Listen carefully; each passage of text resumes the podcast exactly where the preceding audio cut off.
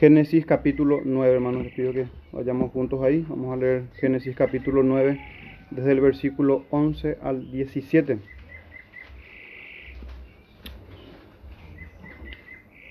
Génesis 9, 11 al 17.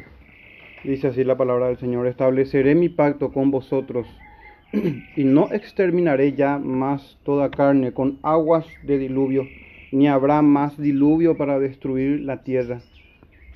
Y dijo Dios, esta es la señal del pacto que yo establezco entre mí y vosotros, y todo ser viviente que está con vosotros por siglos perpetuos.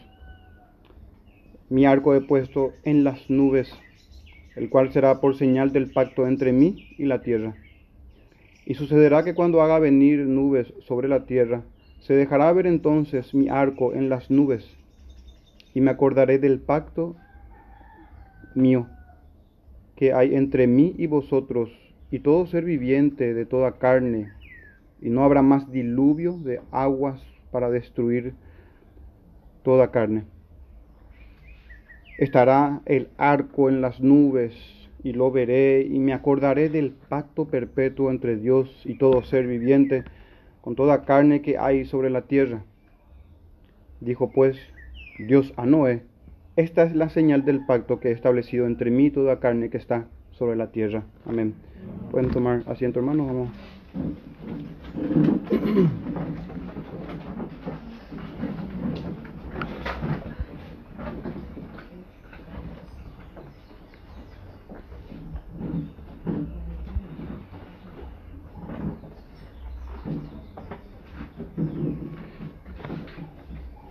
Hermano, en esta mañana entonces nos toca avanzar con la exposición temática que estamos haciendo sobre la teología del pacto. Estamos en el pacto con Noé, el título del sermón por lo tanto es pacto noético. Sin haber a lo mejor algunos hermanos estudiado eh, a profundidad o estudiado la teología del pacto o sin tener incluso el entendimiento de una teología pactal todos entenderán eh, que el pacto con Noé es un pacto de preservación. Sin embargo, hermanos, ahora hemos leído nosotros el capítulo 9, desde el verso 11 al 7.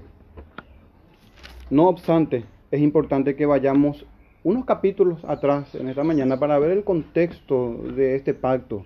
¿Qué es que pasa en unos capítulos antes? Vamos a estar seleccionando algunos versículos de los capítulos anteriores para ir entendiendo un poco mejor el contexto en el que se da este pacto. Una vez que entendemos, hermano, el contexto en el que se da este pacto particular aquí, un contexto inmediato, y si el Señor nos bendice y crecemos en el entendimiento de esto, vamos a poder entender mejor el gran contexto, un contexto panorámico, redentor, evangelístico, cristocéntrico.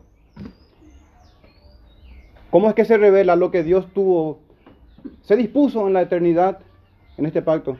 ¿Y cómo es que esto apunta tipológicamente al Cordero, a nuestro Señor Jesús? Por lo tanto, hermanos, es necesario que pasemos por su contexto, por su establecimiento, que de hecho que este capítulo 9 habla en estos versos que leímos eh, al inicio del establecimiento o la institución del pacto pero antes vamos a ver su contexto en los capítulos anteriores, vamos a pasar por su establecimiento y finalmente sus características. Ese es el orden, hermanos, que les propongo. Contexto del pacto, establecimiento del pacto, características del pacto. y cerraremos entonces con una conclusión y aplicación. Hermanos, hemos en sermones anteriores eh, definido, o ya muchos hermanos han hecho el esfuerzo de definir eh, la palabra pacto. ¿Qué entendemos con pacto? En un entendimiento bíblico, teológico. Habíamos dicho de que un pacto es un acuerdo divino. Cuando nosotros estudiamos los pactos, hermanos, no estamos tratando en este estudio, en esta serie, pacto entre los hombres, acuerdo entre iguales. No, esta, esta es la teología de los pactos divinos, cuando Dios pacta. Tampoco tiene que ver esto con los votos que nosotros pudiéramos hacer al Señor. no tiene que ver con esto. Es un pacto, es un acuerdo divino impuesto soberanamente por Dios. Es para su gloria y en beneficio de sus criaturas, habíamos dicho. Contiene una legislación correspondiente de cada pacto. Contiene una legislación correspondiente, contiene también sanciones por su incumplimiento y recompensas por su obediencia. Es una de las muchas definiciones que eh, podríamos formular, eh, hermanos, nosotros mismos también, ¿verdad? Y los hermanos han hablado en, estos, en estos mismos términos y en este mismo lenguaje también. Pero hermano, ¿qué entendemos por teología del pacto entonces? A modo de introducirnos a nuestro, a nuestro, nuestro pacto no ético. ¿Qué, que entendemos? Eh, si esa es la definición que damos a, pactos divinos, ¿qué, ¿qué, es teología del pacto? La teología del pacto tiene mucho que ver, hermanos, con una hermenéutica, con, un, con principios de interpretación escritural de la escritura. La teología del pacto es un sistema de interpretación bíblica. Es por eso, hermanos, que hemos decidido procurar avanzar en esto todos juntos. Y no solamente algunos de nosotros, todos juntos estar en la misma estatura y con el mismo conocimiento, con las mismas herramientas, para hacer uso de la escritura. La teología del pacto tiene que ver con un sistema de interpretación. La palabra pacto, hermanos, en el hebreo es berik y en el griego es diateque. Sinceramente, en lo personal, mucho no me llama la atención esto. Pero ¿por qué es que le traigo, hermanos, estos términos que comúnmente son traducidos en las escrituras como pacto o alianza o testamento? Porque bien un hermano menciona en uno de sus estudios la cantidad abundante de veces que esta palabra, tanto verí como diateque en el griego, tanto en el hebreo como en el griego, se mencionan las escrituras. Y hace un buen esfuerzo él y otros hermanos también en, en, destacar esto, la cantidad de veces que esta palabra está en las escrituras. Y el poco, y bueno, me hacía pensar nada más esto, hermanos, en, el, en la poca consideración que hemos tenido. Y la iglesia evangélica la olvidó totalmente, ¿verdad? Ah, eh, me refiero a esta doctrina de teología del pacto, tantas veces aparecen en las escrituras y aún así pocas veces la consideramos. Pocas veces la, la consideramos.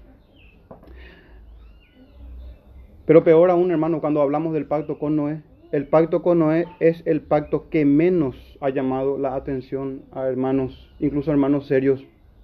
Y quiero, hermanos, corregir eso. Que corrijamos nosotros delante del Señor como iglesia local y responsables de cómo hacemos uso de su escritura santa. Es el pacto al que menos tinta le han dedicado quienes se han propuesto incluso un estudio serio de la teología del pacto. Algunos, hermanos, algunos apenas lo mencionan, apenas hacen mención, otros ni siquiera lo tienen en cuenta entre los pactos entre, entre un pacto o entre los pactos de progresión, de revelación progresiva. Ni siquiera lo tienen en cuenta como un pacto tipológico de Cristo. Y uno puede decir, no puede, uno no va a creer, hermano, esto, pero, pero es así. Y no hace falta dar nombres. Y me gustaría incluso eh, guardar la reputación de ciertos maestros que nos superan ampliamente en conocimiento y también han hecho un buen trabajo esforzándose por esto, pero hermano, es impresionante. Hay quienes incluso ni siquiera consideran el pacto con Noé, el pacto noético. Y en el presbiterio leíamos y le compartía los materiales a los hermanos sobre, sobre eso, eh, que como no consideran dentro de lo que es un pacto progresivo o tipológico del nuevo pacto. No lo anclan al mediador, al Hijo de Dios. Sin embargo, el pacto con Noé es vital en la narrativa bíblica es una pieza clave dentro de la historia bíblica y del cumplimiento del propósito eterno de Dios. Lo que les digo, hermanos, es tan cierto que ahora estamos reunidos, sentados, estudiando, escuchando la exposición de la escritura, este sermón, esta predicación, en virtud o gracias a ese pacto de preservación. No hemos sido exterminado hace mucho tiempo ya, gracias a este pacto con Noé y con todas las criaturas. Y si bien yo creo que el término, al término de este sermón vamos a comprender un poco más, hermanos, sobre, sobre este pacto en particular, todos aquí llegamos ahora mismo, creo yo, al entendimiento de que este es un pacto de preservación. Y no se le ha dado la importancia de vida. Finalmente, hermanos, y antes de, de iniciar nuestro primer tópico de esta mañana, tres consideraciones a tener en cuenta con este pacto y que dan importancia a esta alianza y que penosamente han sido olvidados en muchos casos, o al menos descuidados en la mayoría. Y es que, primero, gracias a la preservación y estabilidad que trajo el pacto con Noé, todavía hay tiempo para el arrepentimiento, todavía hay tiempo para ser salvo. El Señor, hermano, no es que retarde su promesa, sus juicios, o que esté dilatando o esté dudando acerca de su gran juicio en ese gran día de Jehová, sino que este pacto está establecido, hermanos, para que todos aquellos escogidos del Señor lleguen al Señor en arrepentimiento y en fe. Es en virtud de este pacto que todavía llamamos al arrepentimiento y si escucha uno hoy su voz, no endurezca su corazón. También una segunda consideración es su perfecta armonía en la revelación bíblica.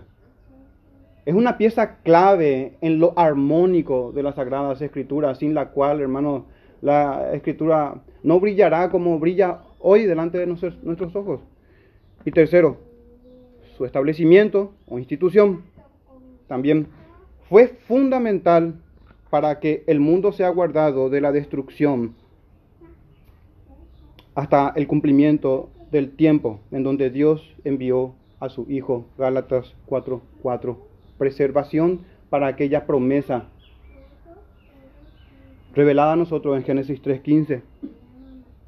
Y no solamente fue fundamental para el cumplimiento del tiempo en el que venga el Señor, que fue hace dos mil años, sigue siendo todavía muy importante para el cumplimiento del tiempo también. Tiempo cuando el Señor vendrá por segunda vez en las nubes con gran poder y gloria, y todo ojo le verá, le verá y, habrá, gran lamentación por él.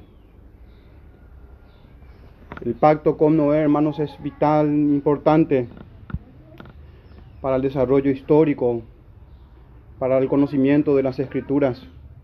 Vayamos, hermanos, a su contexto.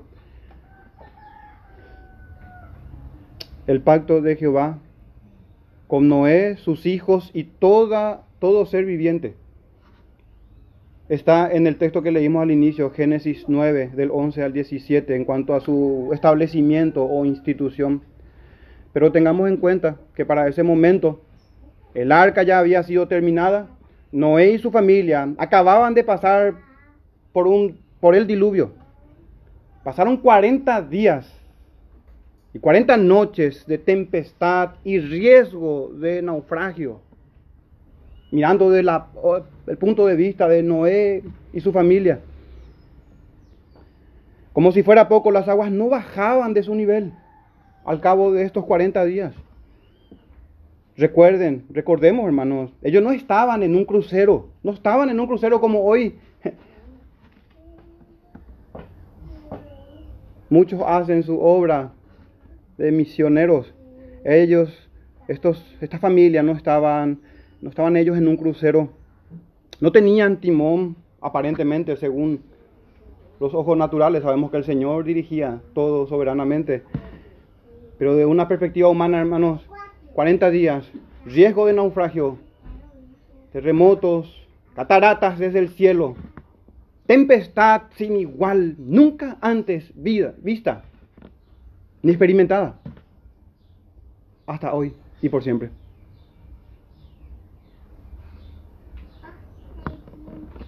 No tenían timón, el arca a la deriva, por cada ola, por el viento, la pequeña tripulación en zozobra debido a las aguas que permanecían cubriendo toda la tierra, aún después de esos 40 días y 40 noches. El Señor todavía no había revelado lo que hoy hemos leído en, Génesis 9 sino que la revelación hasta ese entonces fue, hazte un arca, la maldad es mucha, voy a traer a todos ser vivientes de esta tierra. Y hasta ahí, por la fe, Noé y su familia estaban siendo llevados y estaban obedeciendo. De hecho, que aparte de esos 40 días, debemos, como dije, sumarle 100, 150 días más, unos 5 meses, que fue el tiempo en que tardaron las aguas en bajar una vez que el Señor se acordó de las palabras dadas a Noé, de lo prometido, para instituir final y recientemente en el capítulo 9 este pacto. Podemos pensar, hermanos, en la maldad de los días de Noé. Podemos pensar en el diluvio, en el arca, en los animales que fueron preservados. En Noé mismo podemos pensar como pregonero de justicia. Podemos pensar en su familia, hacer... Las exposiciones faltarían, hermanos, para tocar todos estos temas y buscar aplicaciones para nosotros. Todo esto y mucho más. Podemos nosotros tener en mente. Y de hecho que todo eso es muy importante, pero es bueno recordar que todo eso, hermanos, ocurrió antes del pacto. Para entrar en contexto. No obstante, todo eso es un conjunto que hace al contexto inmediato del pacto noético, el cual inicia en Génesis 6. El contexto inicia, hermanos, en Génesis capítulo 6. Por eso es necesario que nosotros no vamos a pasar por estos capítulos 6, 7, 8 de manera exhaustiva, pero vamos a hacer unas menciones que considero que son importantes para el contexto y finalmente pasar al segundo punto de la exposición que es su establecimiento. Entonces, tenemos en Génesis 6 la maldad de los hombres. Antes de, antes de adentrarnos un poquito en estos capítulos, solamente una mención rápida de estos capítulos. Génesis 6, la maldad de los hombres. Génesis 7, el diluvio universal. Génesis 8, una promesa en la bonanza del diluvio. Una comunión con Dios cuando Noé ofrece sacrificio a Jehová y su promesa de preservación sin haber sido instituida todavía instituido todavía el pacto. Y finalmente en el capítulo 9, la institución o el establecimiento del pacto con Noé. Y es cierto que el pacto fue instituido formalmente en Génesis 9, pero si alguien nos pregunta a nosotros, ¿cuándo fue el pacto con Noé? No, no, no, que, no en qué capítulo, sino más bien una pregunta un poco más general. ¿Cuándo es que, se, ¿cuándo es que ocurrió ese pacto? ¿Cuándo es que ocurrió el pacto de preservación? Una respuesta concisa y una respuesta bíblica sería en los días de Noé. Por eso es importante, hermanos, el contexto. En los días de Noé se dio esto. Y tiene mucha enseñanza para nosotros. ¿Y cómo fue en los días de Noé? Que son palabras del Señor. Los días, como en los días de Noé. Hemos de considerar los días de Noé también. Porque así será en la venida del Hijo del Hombre. Entonces, hermanos, toquemos un, poco de contexto en estos capítulos 6, 7 y 8.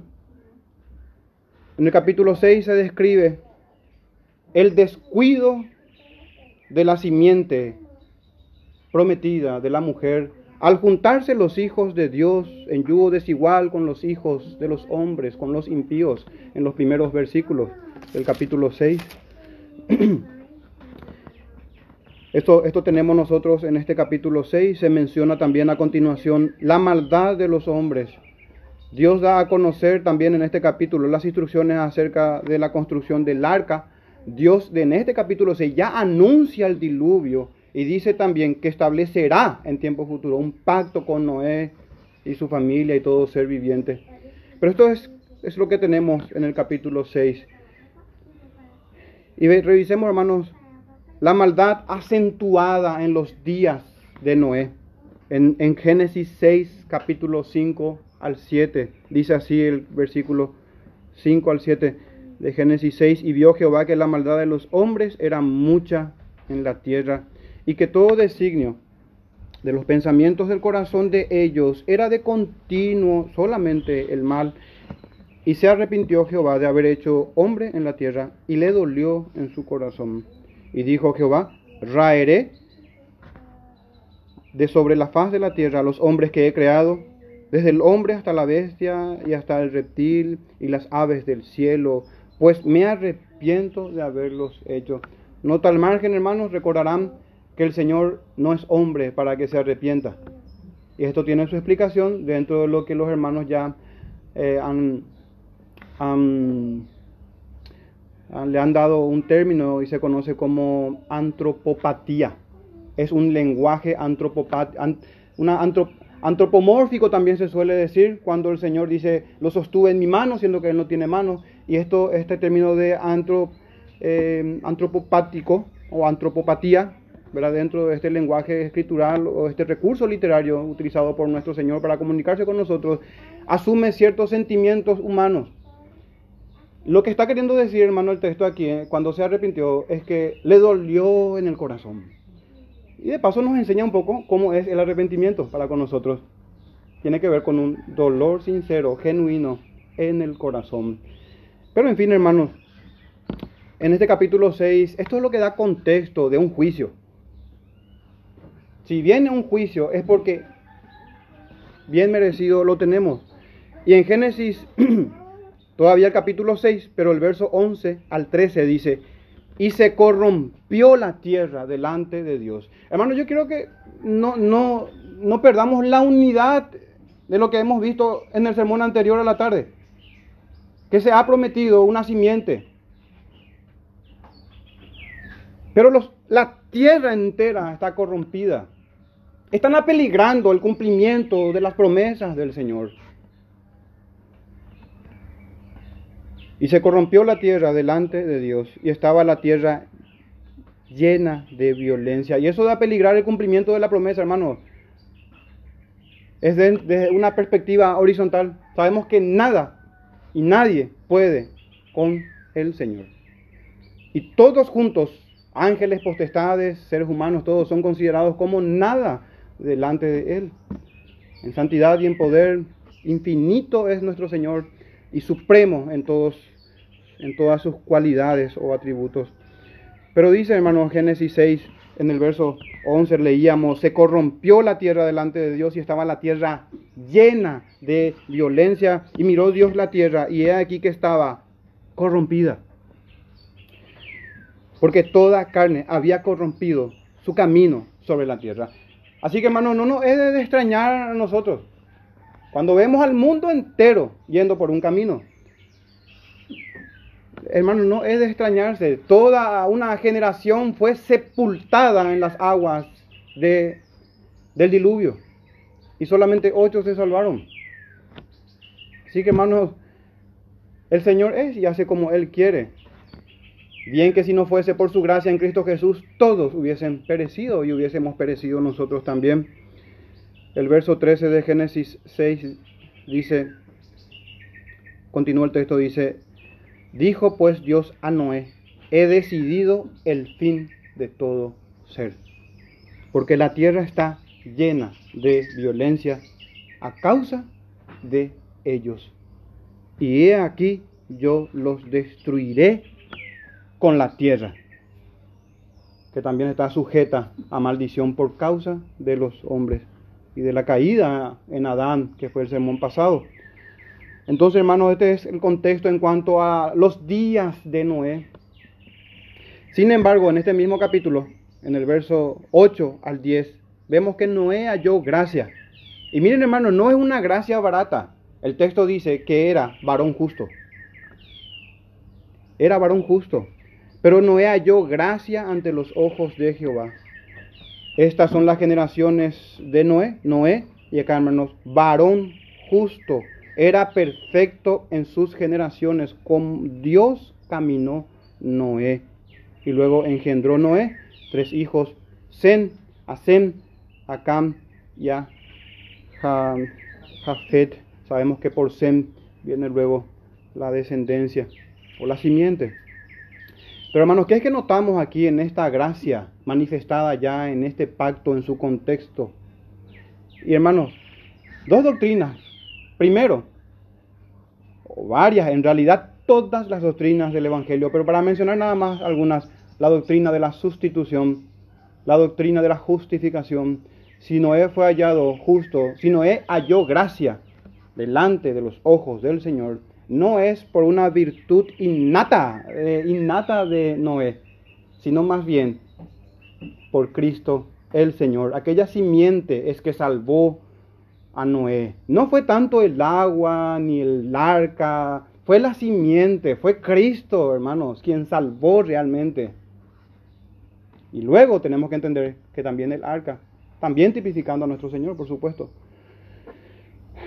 Entonces, hermanos, tenemos esta doctrina de la justificación, pero no brilla, no tiene un, fulgor, un destello, un brillo menor, la, la santificación. Por eso decía, no fue una gracia barata como la que hoy quieren vendernos. Hermanos, era perfecto, agradable delante del Señor, porque todos los que están en Cristo son nuevas criaturas y andan en novedad de vida.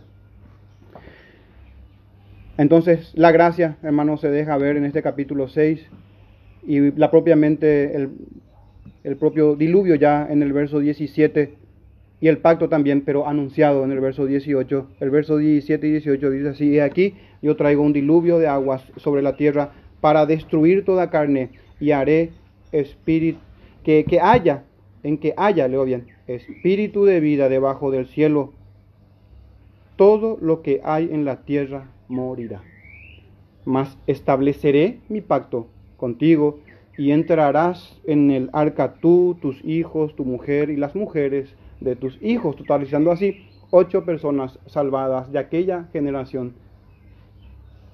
Entonces, aquí es hermano que vemos el anuncio del diluvio y el anuncio del pacto.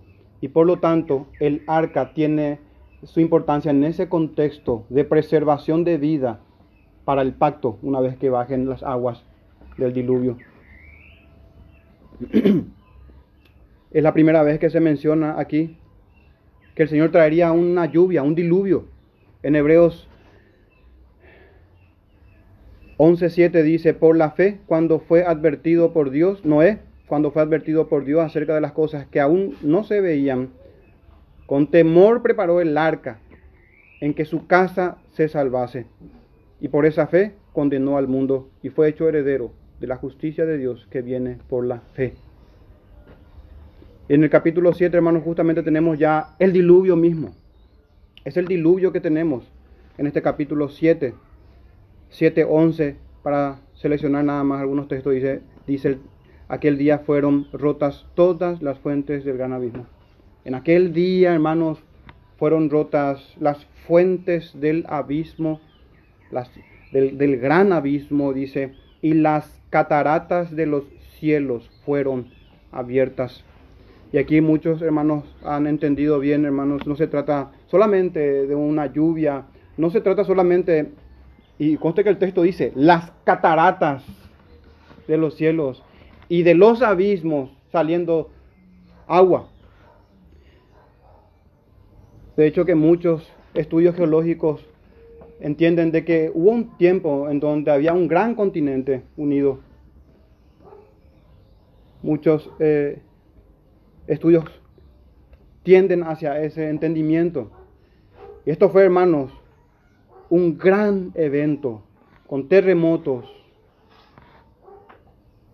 tsunamis y todo tipo de tempestad. No solamente una, no fue una lluvia mansa, fueron las cataratas de los cielos y los abismos fueron abiertos y las aguas, hermanos, impetuosas, se tragaron a sus habitantes por no haber escuchado el pregón de justicia de Noé. De hecho, hermanos, que en Génesis 2, versos 5 y 6 tenemos, Jehová Dios aún no había hecho llover sobre la tierra, nos, nos narra Moisés. Todavía no había llovido, hermanos, sobre la tierra. Para nosotros es normal, pero no era así para la generación de Noé. Jehová Dios aún no había hecho llover sobre la tierra, ni había hombre para que labrase la tierra. Y el verso 6 dice, sino que subía de la tierra un vapor. Ese vapor terminaría. Los abismos fueron abiertos. Cataratas de los cielos, hermanos. Un evento portentoso. Un juicio terrible.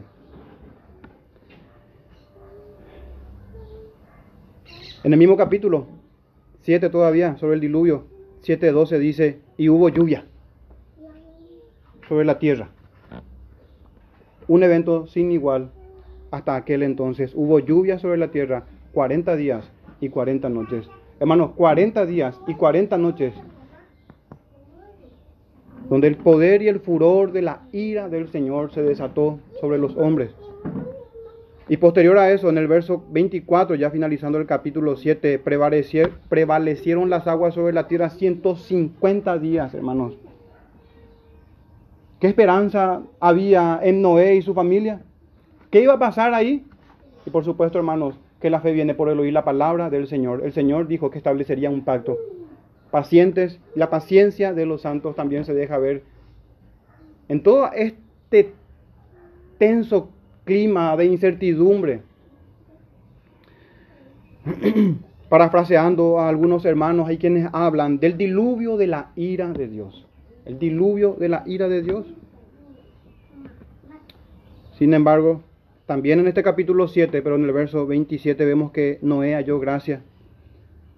Vemos, el texto dice así, así fue destruido todo ser que vivía sobre la faz de la tierra, desde el hombre hasta la bestia, los reptiles y las aves del cielo, y fueron raídos de la tierra, y quedó solamente Noé y los que con él estaban en el arca. El verso 27. Pero recordemos, hermanos, en el verso, en el capítulo 6 se hablaba de que Noé halló gracia. ¿Y qué tenemos en este capítulo 7? Verso 1. Dijo luego Jehová a Noé, entra tú y toda tu casa en el arca, porque a ti he visto justo delante de mí en esta generación. Hermano, vamos a quedar cortos si solamente vemos la doctrina de la justificación, de la sustitución también. Vamos a quedar cortos. Sin duda eso está ahí y es vital y fundamental. Pero hermanos, por sus frutos los conoceréis. No hay justificación Sabemos que esta doctrina de justificación ah, nos enseña de que Dios nos declara justos sin ser nosotros realmente justos. Nuestra fe nos es contada por justicia. Pero no existe justificación si no hay regeneración, un nuevo nacimiento, evidenciado todas, evidenciándose todas estas cosas en la santificación. Es así, hermanos, que se comprueba la fe y tenemos certeza de que esta no es una fe muerta como en los días de Noé, será para la venida del Hijo del Hombre. Pero como Noé, la iglesia debe vivir por fe y marcando diferencia entre sus contemporáneos. Hermanos, no podemos leer como una mera historia esto. Si no somos como Noé, que se diferenció de sus contemporáneos y del mundo. Hermanos, ¿qué esperanza hay sino una vana esperanza? Noé no se salvó por el entendimiento teológico, y conste que es importantísimo también, sino, hermanos, por la gracia que se evidencia en la piedad, ha sido hallado un varón perfecto entre los hombres. Sabemos que esto no apunta a impecabilidad, sino a integridad más bien, como Pablo habla a Timoteo, para que el hombre de Dios sea perfecto, preparado para toda buena obra. Eso es por la palabra del Señor la misma salvación, hermanos, que la nuestra. Entonces Noé halló gracia ante los ojos del Señor. Último capítulo de contexto, el capítulo 8, Génesis 8, que tenemos una esperanza en la bonanza del diluvio. La comunión con Dios también y la promesa todavía de preservación antes de su establecimiento en el capítulo 9. Bonanza, hermanos, me refiero al tiempo y lo define así el diccionario, tiempo severo y tranquilo, especialmente en el mar. No como Moisés entiende muchas veces la bonanza como la suerte o cosa por el estilo, no, bonanza en, el, en, que ha pasado la tempestad, la ira del Señor ha sido aplacada.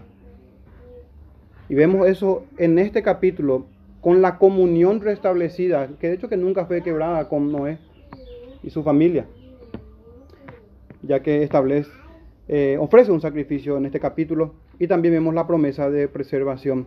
Leamos dos versos, hermanos, para pasar ya a nuestro segundo punto. Dice en el capítulo 8, verso 1 al 13. Y se acordó Dios de Noé. ¿Se acuerdan, hermanos, de la promesa que le había dado de que establecería un pacto con él? Y se acordó Dios de Noé y de todos los animales y de todas las bestias que estaban con él en el arca e hizo pasar Dios un viento sobre la tierra y disminuyeron las aguas Y se cerraron las aguas del abismo y las cataratas de los cielos y las lluvias de los cielos fue detenida.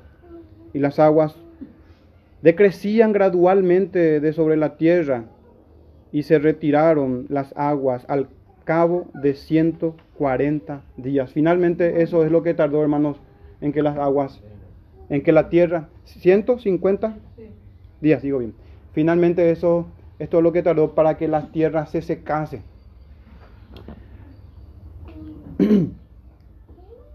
También en el capítulo 8, verso 21, vamos a ver, hermanos, cómo el juicio del Señor, este diluvio universal, no trajo una solución perdurable a la maldad. El diluvio ni el arca trajeron la solución al corazón del hombre. Y esto vamos a ver en los otros pactos también, hermanos, que son revelatorios, que no traen la solución realmente todavía, sino que más bien apuntan y preparan aquel pacto mejor y perfecto, en donde se promete un nuevo corazón. ¿Por qué digo eso? Porque en el capítulo 8, versos 21 y 22 tenemos, y percibió Jehová olor grato, esto es el restablecimiento entonces de la comunión con el Señor, o de la adoración, mejor dicho, con el Señor. Eh, de parte de Noé. Y dijo Jehová en su corazón, no volveré más a maldecir la tierra por causa del hombre, porque el intento del corazón del hombre es malo desde su juventud, ni volveré más a destruir todo ser viviente como he hecho. Mientras la tierra permanezca, no cesarán la sementera y la siega, el frío y el calor, el verano y el invierno, el día y la noche. Sin embargo, penosamente leemos en este capítulo 8, hermanos, que ni el gran juicio del Señor, ni el exterminio de toda una generación trajo la solución al problema esencial del hombre que es el corazón. Entonces, hermanos, con esto en mente, con esta gran maldad, con este descuido de la simiente, de la familia de la fe, que así inicia nuestro eh, capítulo 6, cuando los hijos de Dios toman por mujer hijos de los hombres. La maldad se acrecentaba, el juicio del Señor llegó después de, la, de muchos años de paciencia y tenemos todo en contexto, hermanos, el diluvio, las arcas, las promesas y todo lo que vivió Moisés y su familia. Nuestro punto siguiente es el establecimiento.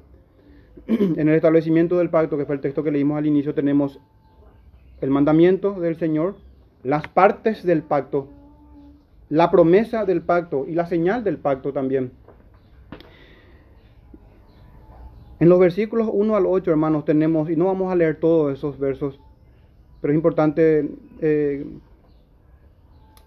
identificar bien, bosquejar bien esto. En los versículos 1 al 8 tenemos entonces el mandamiento de llenar la tierra, de repoblar la nueva tierra que fue preservada por el Señor. Y en, el, y en los versículos siguientes, que es el 9 al 11, tenemos el establecimiento del pacto entre las partes y su promesa también. Leemos de vuelta ahora sí, dice el verso 9, he aquí yo establezco, por eso hermanos este punto, el segundo, el establecimiento del pacto, yo establezco, he aquí yo establezco mi pacto con vosotros y con vuestra descendencia después de vosotros y con todo ser viviente que está con vosotros aves, animales y toda bestia de la tierra que está con vosotros, desde los que salieron del arca hasta todo animal de la tierra. Estableceré mi pacto con vosotros y no exterminaré ya más con aguas de diluvio, ni habrá más diluvio para destruir la tierra. Entonces vemos, hermanos, Noé, digo bien, Noé está como representante del pacto pero ¿quiénes son miembros, parte de este pacto? Toda, todos los hombres, todo ser viviente. Todo ser viviente es parte de este pacto. Y en los versículos del 1 al 8 decíamos, hay un mandamiento de repoblar la tierra. En el versículo 12 al 17 de este capítulo 9 tenemos la señal del pacto, dice así del 12 al 17. Y dijo Dios, esta es la señal del pacto que yo establezco entre mí, vosotros y todo ser viviente que está con vosotros por siglos perpetuos. Mi arco he puesto en las nubes, el cual será por señal del pacto entre mí y la tierra. Y sucederá que cuando haga venir nubes sobre la tierra, se dejará ver entonces mi arco en las nubes, y me acordaré del pacto mío que hay entre mí y vosotros y todo ser viviente de toda carne. Y no habrá más diluvio de aguas para destruir toda carne. Estará el arco en las nubes y lo veré y me acordaré del pacto perpetuo entre Dios y todo ser viviente, con toda carne que hay sobre la tierra. Dijo pues Dios a Noé, esta es la señal del pacto que, está, que he establecido entre mí y toda carne que está sobre la tierra. Muchos hermanos han visto en este punto, en este arco iris, a un arco apuntando hacia el cielo. Y tiene mucho sentido porque sabemos que el Señor es varón de guerra. Jehová es varón de guerra, Jehová es su nombre. Éxodo 15, 3. El Señor, hermanos, como jurando por sí mismo en este solemne pacto y poniendo como señal delante de nosotros y de toda criatura su pacto, su arco iris, el arco del Señor. Y recordamos también cuando estudiamos Apocalipsis en el capítulo 4, en esa adoración celestial, en capítulo 4, verso 3, el texto dice de que había alrededor de su trono, o está, había alrededor de su trono un arco iris, hermanos. Por eso le decía, quitar este relato o no darle su debida importancia, hermanos, resta a la unidad orgánica y armónica de toda la escritura. Y qué notable, hermanos. Yo no sé si es como en los días de Noé o si es peor, porque hoy se mofan este grupo de LGTB y no sé qué cuánto. Con esta misma señal del pacto de Dios, tentando al Señor, provocando a los santos para que oremos por su destrucción. Porque no quisieron recibir el amor de la verdad para ser salvos. Y el Señor les entrega a la mentira de sus corazones. Y qué llamativo es que justamente el Señor hace entrar en parejas y este movimiento perverso destruye esto de la creación, de repoblar la tierra, de la familia que apunta al Cordero y a su iglesia, a su esposa. Pero entonces, hermanos, dentro de este pacto hay también, es semejante a los demás pactos que estudiaremos más adelante, hay un mandamiento del Señor. La promesa del Señor es incondicional en este pacto como en los demás también, hermanos, finalmente en Cristo Jesús, y Él cumple las exigencias siempre. Y eso no significa que no tenemos responsabilidades delante del Señor. Tenemos entonces su mandamiento, los miembros de este pacto, su representante es Moisés también, y su promesa, que es una promesa de preservación. Todo lo que hoy vemos, hermanos, todo tipo de catástrofe sobrenatural que experimentamos los hombres Hermanos, no pasa mayores porque el Señor se acuerda de su pacto. Envía juicios, azota con todo tipo de tempestad. Y eso no es que la madre naturaleza está enojada. Ese es el Dios soberano que reina sobre toda su creación y que dispone cada cosa, hermanos. Es el Señor el que azota con gran tempestad en el torbellino de su furor y de su poder, para que los hombres teman al Creador porque las cosas invisibles hechas por el Señor se pueden evidenciar claramente por la creación del Señor y por su soberano gobierno de todas las cosas. Tenemos estabilidad, hermanos. Nada destruirá la tierra porque está reservada para aquel gran día del juicio, en donde tendremos otro tipo de lluvia. Habrá otro tipo de diluvio.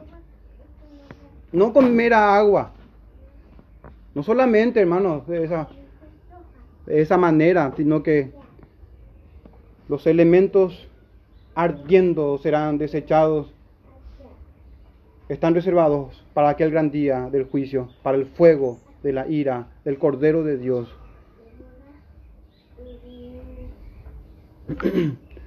Entonces, hermanos, habiendo visto un poco de contexto, y, también su establecimiento. En este tercer y final punto es que nos dividimos entre los dentro de la cristiandad. Cualquiera, hermano, puede notar, no importa cuál sea su entendimiento doctrinal, su contexto, su establecimiento, su pacto, no hay problema en eso. En este punto, hermano, es que hay gran división y aquí se ve la diferencia de cómo leemos la Biblia, su característica. ¿Cuáles son las características de este pacto con los que estudiaremos más adelante? Y es que, hermano, es un pacto revelatorio, subordinado, tipológico y progresivo. Tipológico y progresivo. ¿Y qué significan estos términos? Entonces, revelatorio, subordinado, tipológico, progresivo. ¿Qué es que significa esto? Vamos a ver, hermanos, que muchas veces un pasaje, una doctrina o un evento es revelatorio, es subordinado también dentro de un esquema pactal, es tipológico, es progresivo en cuanto a su revelación. ¿A qué me refiero, hermanos? Cuando hablamos nosotros de que un pacto es revelatorio, se puede tomar desde dos puntos de vista. Es una revelación del consejo eterno del Señor, que de hecho que el Señor todo lo decretó, todo lo tiene establecido en su gran decreto, en su decreto eterno, y revela a los hombres en el cumplimiento del tiempo lo que se dispuso en su sola, soberana y sapientísima voluntad antes de la creación, en los días de la eternidad, todo lo estableció y lo revela. Esa revelación tiene una característica, es progresiva. En la escritura, el Señor nos deja la escritura. Habló muchas cosas a nuestros padres antes, dice el autor de los Hebreos. Pero a nosotros nos deja su escritura, hermanos, con una revelación que va en aumento. Una revelación que es progresiva. Por eso decíamos que la teología del pacto es un sistema de interpretación bíblico. Entonces, es revelatorio, con una tendencia más, hermano, a lo que el Señor nos va mostrando. Esa es esa palabra revelatorio. Es progresivo porque esa revelación misma va creciendo. Es tipológico porque a raíz o a la vez que va creciendo, hermanos, apunta a algo mejor siempre. Apunta siempre a aquel nuevo pacto, apunta siempre a aquel verdadero y único mediador, apunta siempre al Mesías, a la simiente prometida por medio de figuras, animales, eventos históricos, por medio de personas, todos aquellos, sombra solamente o figura del que ha de venir. Entonces, hermanos, este pacto tiene esa característica esencial que nos distingue a nosotros de otros hermanos en el entendimiento de la Biblia entera y no solamente de este pacto, en que es revelatorio, es progresivo en su revelación, es tipológico también y orgánico. Que, eh, o subordinado también podemos decir, y orgánico también, hermanos, pudiésemos agregar más incluso, eh, como esto de, que es orgánico, ¿verdad? Cuando hablamos de que algo es orgánico, también subordinado, pudiese entenderse eso, estamos, hermanos, queriendo eh, decir de que hay un hilo conductor, hay una secuencia ininterrumpible, hay una unidad en toda la escritura que no debe ser quebrantada pactos sucesivos, pactos orgánicos, pactos subordinados. Cuando el pacto de Abraham se, estableció, y bueno, eso vamos a tocar más adelante, es en virtud del pacto con Noé. Posterior al pacto con Abraham, por ejemplo, el pacto con Moisés o con David, hermano, es porque está subordinado y orgánicamente unido. No podemos eh, Quitar eso, hermanos, esa unidad es como matar a la teología, al entendimiento de la revelación de Dios. Todo está encadenado, subordinado, unido orgánicamente y hacen un uno en su totalidad. En todo el consejo del Señor. Entonces este pacto, hermanos, tiene esas características y no solamente una de ellas, sino esas características. Y esa es la manera de leer las escrituras y ubicar en nuestra mente ya también y en el corazón el pacto con Noé. En una gran historia de redención. Algunos han dicho una gran historia de amor de parte de Dios que tanto amó a los hombres que envió a su Hijo, a su unigénito en el cumplimiento del tiempo. Entonces, hermanos, para tomar unos ejemplos y, cómo es que podemos eh, meditar o entender en este pacto y en las escrituras sobre esto, estos, estos, ver, estos principios hermenéuticos que hacen a al entendimiento de la Biblia, ahora cuando vemos la Biblia de manera progresiva, revelatoria, eh, y subordinada en esto en cuanto a los pactos. Y bueno, es que podemos ver, hermanos, en este pacto un juicio universal hemos visto en contexto. Apunta, hermanos, a aquel gran día del Señor.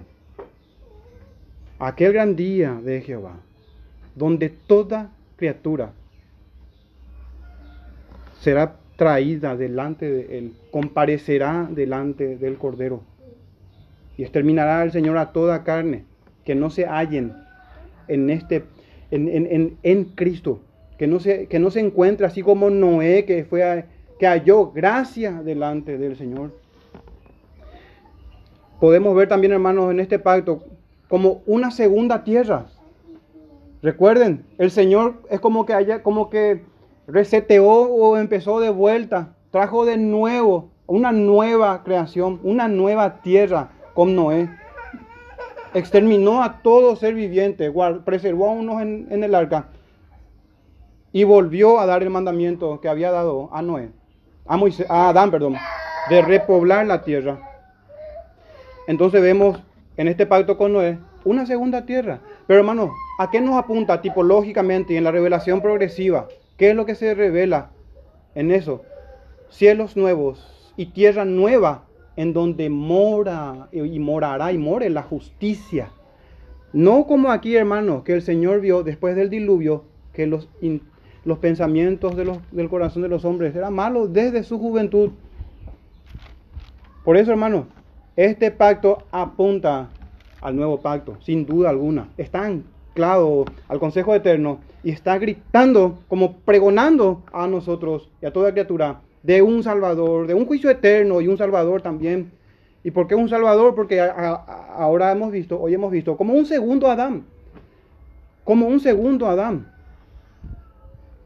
Como la preservación de aquella simiente. Será Noé aquella descendencia prometida porque de hecho que fue varón perfecto, dice. Que el Señor lo guardó en su generación y lo preservó y estableció un pacto con él. ¿Será este? Se pudieron haber preguntado bien los, los hijos de Noé. ¿Será este el Mesías? ¿Quién dicen los hombres que es Noé? ¿Es el Cristo o, apunta al Cristo?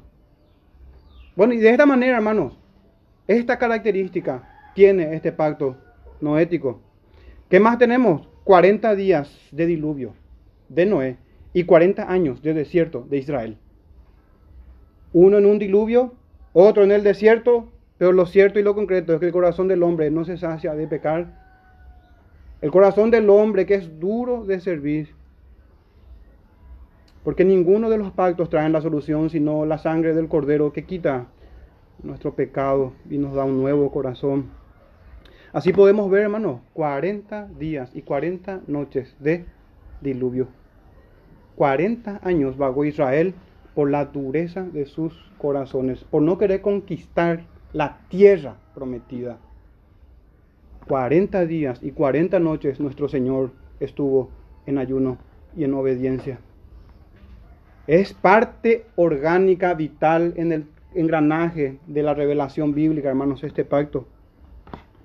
De hecho que Noé en Génesis 5:29 dice así y significa descanso su nombre.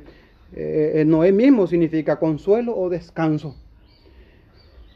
Y el texto dice en Génesis 5:29, y llamó su nombre Noé, diciendo, esto, este nos aliviará de nuestras obras y del trabajo de nuestras manos, a causa de la tierra que Jehová maldijo. Entonces, hermanos, fijémonos ahí en, en, Génesis 5, 29. Lamec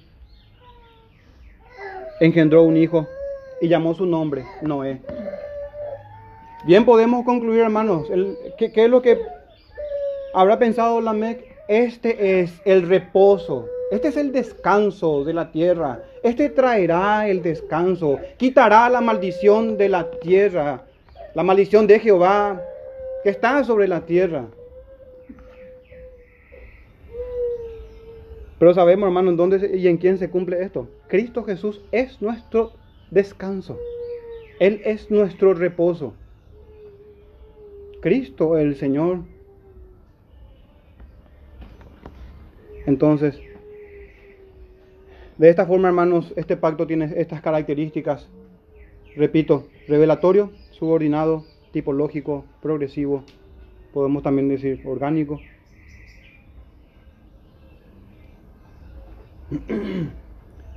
Y como si fuera poco, hermanos, en primera de Pedro 3:20, todavía sobre estas características, y 21, dice, los que en otro tiempo desobedecieron cuando una vez esperaba la paciencia de Dios en los días de Noé, mientras se preparaba el arca, en la cual pocas personas, es decir, ocho, fueron salvadas por agua. ¿A qué apunta esto? Y continúa el texto diciendo, el bautismo, hermanos, el bautismo que corresponde a esto ahora nos salva la esencia de lo que estaba espiritualmente detrás de esas aguas de juicio, a nosotros nos salvan. Entre paréntesis dice el texto sagrado, no quitando las inmundicias de la carne, sino como la, sino como la aspiración de una buena conciencia hacia Dios por la resurrección de Cristo. Cristo, su resurrección, su sepultura y resurrección, hermanos, así como también en el evento que ocurrió con Jonás.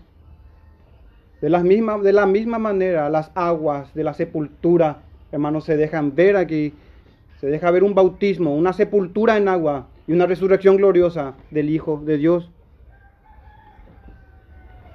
Y bueno, si podemos decir, si fue la gracia de Dios la que salvó a Noé, de hecho que fue así y a su familia, si el mundo impío en su plenitud fue sepultado en las aguas del bautismo, ¿Cómo es que la serpiente o la simiente de la serpiente, los hijos del diablo, tuvieron linaje aún después de ese juicio universal? Podemos preguntarnos. Hermano, ¿acaso no, no es que todos los impíos fueron exterminados?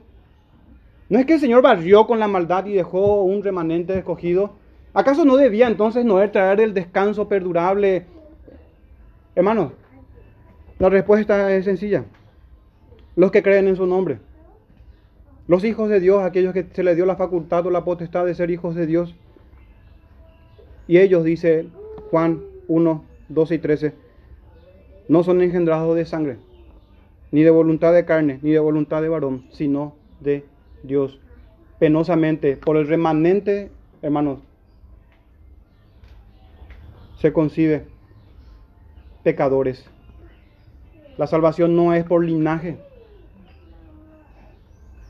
ni los beneficios del pacto también, ni la gracia en los pactos. No es por linaje, hermanos, no existe eso. No existe gracia que se concede en virtud o por voluntad de varón, de carne, de sangre. No, no, no, no, no. Tiene que ser un nuevo nacimiento como Noé.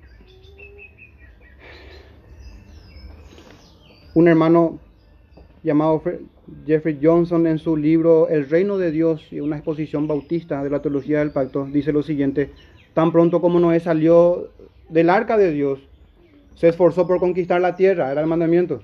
Sin embargo, no pudo conquistar su propia carne.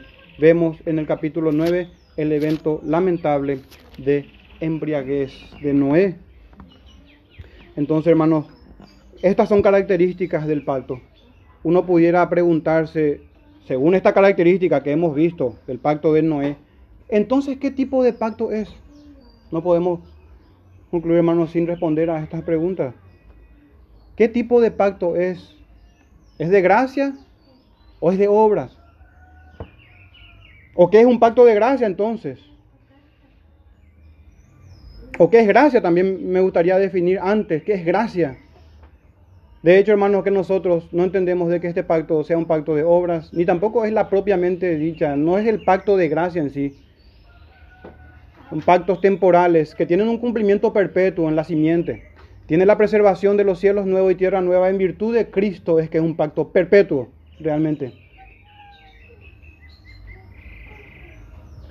¿Qué es la gracia? Comúnmente, hermanos, gracia es definido como el favor inmerecido de Dios. Quiero que prestemos atención aquí, hermanos, a un tema que es mucho tiempo quise tocar y bueno, ahora se da en la providencia de que estamos hablando de los pactos.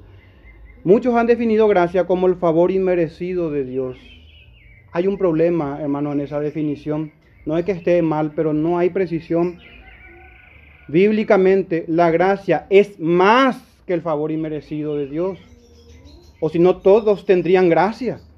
Todas las criaturas están en la gracia de Dios. No, no, no. Bíblicamente, bíblicamente, la gracia del Señor es más, es más que el inmerecido favor de Jehová, de Dios. Desde Génesis hasta Apocalipsis, cuando la palabra gracia de parte de Dios, porque también hay gracia entre los hombres, he hallado gracia a los ojos de, de Nabucodonosor y cosas por el estilo. No, no, no, estamos hablando gracia de parte de Dios. De Génesis y Apocalipsis, cuando se utiliza la palabra gracia de parte de Dios con alguna criatura, es utilizado siempre y exclusivamente en un contexto de redención, siempre relacionada con la salvación, es decir, siempre con Cristo el Señor, con el Mesías. Además, además, agrego algo, incluso entendiéndolo así, hermanos, como el favor inmerecido de Dios, ese favor es el resultado de la gracia y no el significado mismo. No es el significado mismo. Tanto en el hebreo como en el griego y también en el latín, eh, como en el español también, la palabra gracia se relaciona con encontrar agrado en una persona o en un objeto. Es decir, que la bondad o el favor inmerecido es por haber sido, sido hallado agraciado delante de Dios. Ese favor es la consecuencia, hermanos, de haber sido hallado agradable delante del Señor. Y más vale que estemos en Cristo para ser hallados así. Es el agrado que Dios tiene al ver a los suyos.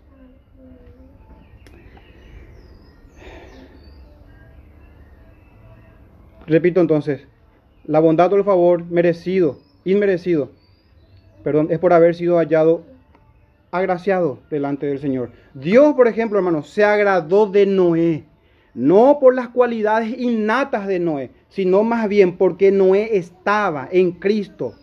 Pero no solamente eso, hermanos, no tenemos que perder de vista que todo aquel que está en Cristo, nueva criatura es, segunda de Corintios 5, 17. Todo aquel que está unido a Él lleva mucho fruto. Eso es lo que hace al Señor también. Hace que Dios se agrade también. Las dos cosas están ahí, hermanos. Y la primera es esencial, por supuesto, estar en Cristo. Y todo aquel que está en Cristo lleva mucho fruto. Así como Noé, hermanos, fue hallado varón perfecto en su generación y halló gracias. Pero eso, hermanos, le antecede a todo eso y a su obediencia y a su vida piadosa, le antecede quién? El Cordero. Los beneficios del Espíritu Santo o de Cristo aplicados por el Espíritu Santo. Noé fue posesión de Jehová antes de la fundación del mundo. Tuyos eran, dice el Señor en Juan 17, 6, por sus apóstoles. Extensivo a todos los creyentes y me los diste.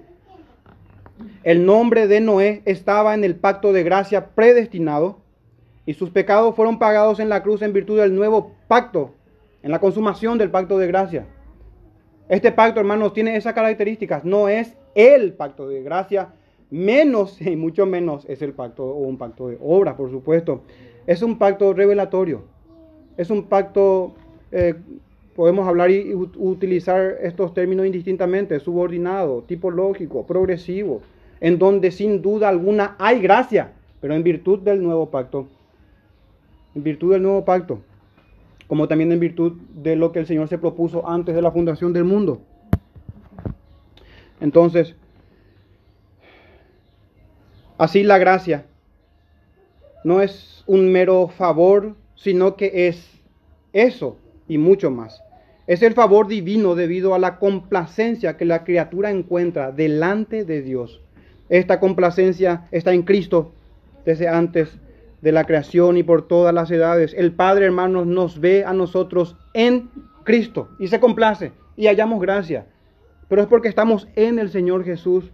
La gracia divina no es dada a regañadientes también, sino en complacencia. El Padre se complace. Y ahí es que podemos entender, hermanos, esos textos, esa voz que vino del cielo en el bautismo del Señor. Este es mi Hijo amado en quien tengo complacencia.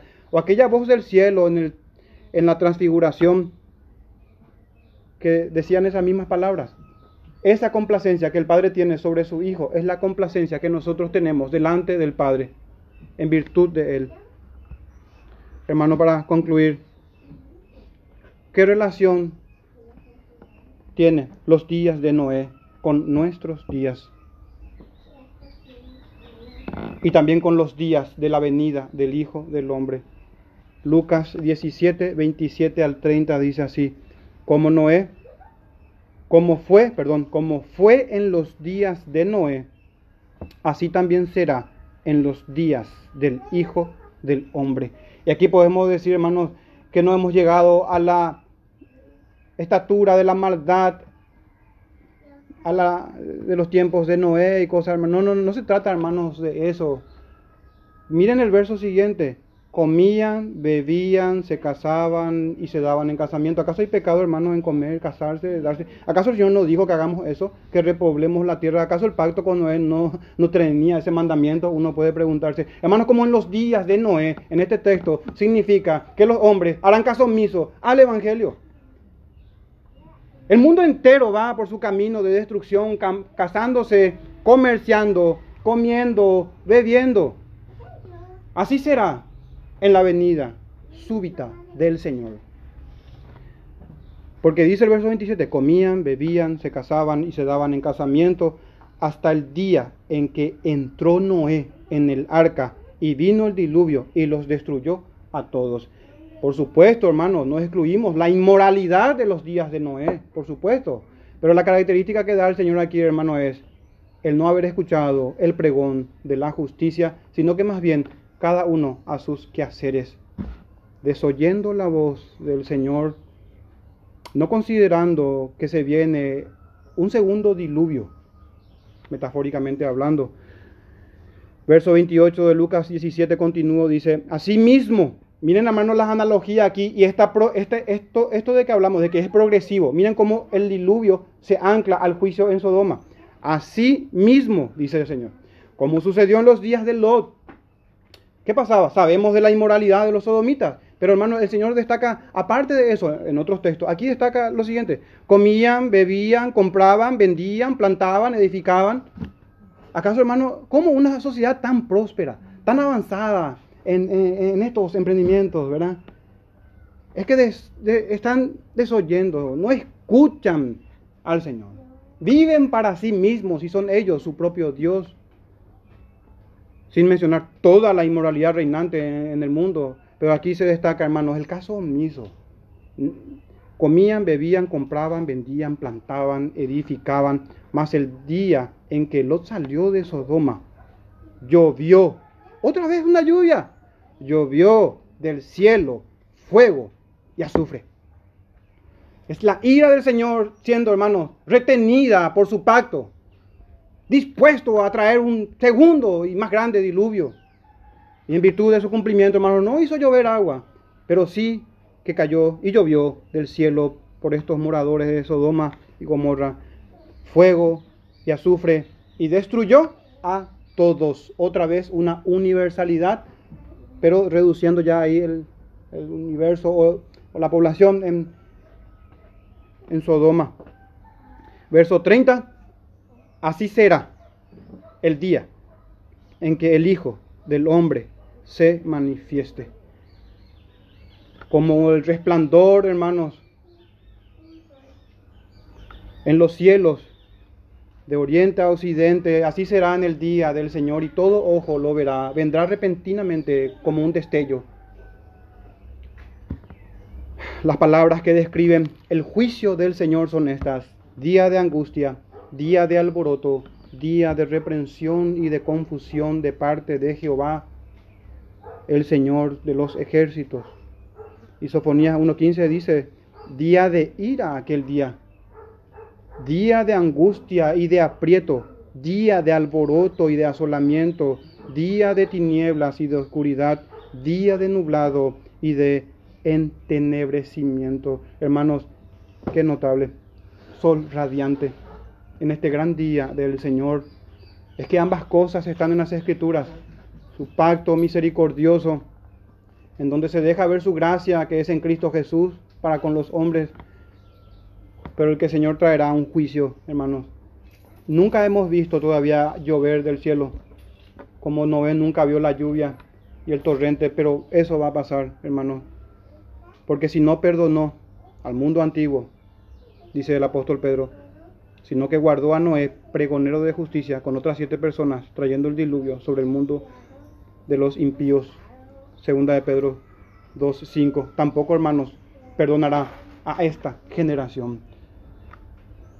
Huyamos a la simiente prometida, a aquel mejor Noé, a aquel que nos guarda en las aguas de su bautismo y nos purifica con su Espíritu Santo, hermanos. Que el Señor nos bendiga en esta mañana. Vamos a encerrar con una oración al Señor. Padre nuestro, te damos gracias. Gracias, Señor, por concedernos este tiempo de comunión y de adoración. Gracias, Padre nuestro, por encaminar nuestros, nuestros pies, enderezar nuestras sendas, allanar nuestros caminos en tu providencia santa para congregarnos en este tu día que estableciste para el beneficio de tu pueblo, para la adoración de tu nombre, la exaltación de tu justicia, de tu poder, de tu misericordia y tu paciencia y tu amor para con nosotros. Te damos gracias, Señor, y te pedimos que nos bendigas en esta tarde, en esta mañana y en el transcurso del día también. En el nombre de Jesús, Señor, te, te damos gracias y te pedimos esas cosas. Amén. Amén.